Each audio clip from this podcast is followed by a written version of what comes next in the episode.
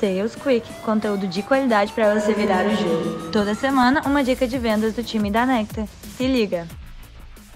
Olá, eu sou Eduardo Moura, CMO da Nectar e seu host aqui no Sales Quick.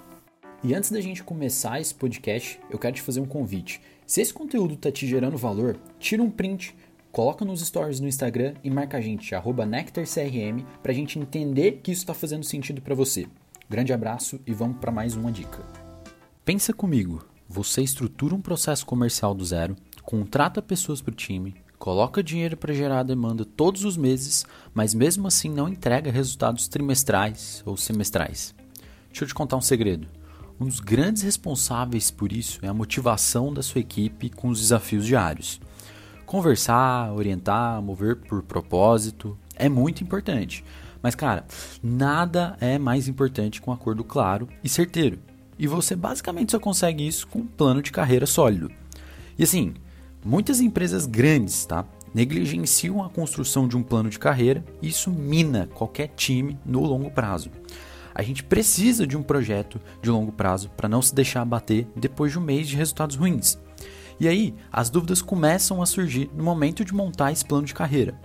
As dicas que eu deixo para você aqui hoje nesse podcast, que está com essa missão de montar um plano de carreira, são basicamente cinco. A primeira dica: motive financeiramente os seus vendedores a entregarem as metas de maneira previsível. E como é que você faz isso? Premiação por metas semanais e não apenas mensais. Exemplo: se o seu vendedor bater as metas semanais, ele ganha 400 reais ao final do mês de bonificação, fora o fixo e comissão. Estimula o cara a te ajudar no seu planejamento e você faz isso premiando ele financeiramente por essas metas semanais. Segunda dica: pensa na área de vendas em dois grandes grupos, tá? Um de front e outro de back office. Ah, Eduardo, mas como assim front e back office? O front basicamente são os vendedores, são os SDRs, os caras que estão em contato com o cliente final. E aí, para esse grupo de front, você precisa ter uma lógica de fixo menor e altos ganhos variáveis na hora de montar seu plano de carreira. O outro grupo, que é o de back office, é a área mais de inteligência, de gestão, que não entra em contato em prospecção e negociação de novos clientes. E aqui opera uma lógica de fixo maior e baixos ganhos variáveis. Normalmente aí vai ter envolvido produtividade ou ganhos da equipe no geral de atingimento de meta. Terceira dica: tenha critérios claros e objetivos de passagem de nível nesse seu plano de carreira. Não deixe apenas o tempo de casa como fator de passagem. Exemplo: quando o vendedor atingir X reais de receita vendida no período, está elegível a evoluir de nível. Quando o pré-vendedor atingir Y agendamentos qualificados no período, está elegível a evoluir de nível. Assim, fica muito mais lógico da pessoa se motivar. É claro e é transparente esse acordo que você firma com ela. Quarta dica: aumenta tanto o percentual quanto fixo em cada evolução de nível. Não concentra só em aumento fixo, tá? A gente precisa se sentir premiado no bolso por ter entregado o combinado. Quinta e última dica: estimule o controle dos resultados pelos próprios vendedores. Não fica apenas para a parte de gestão esse controle.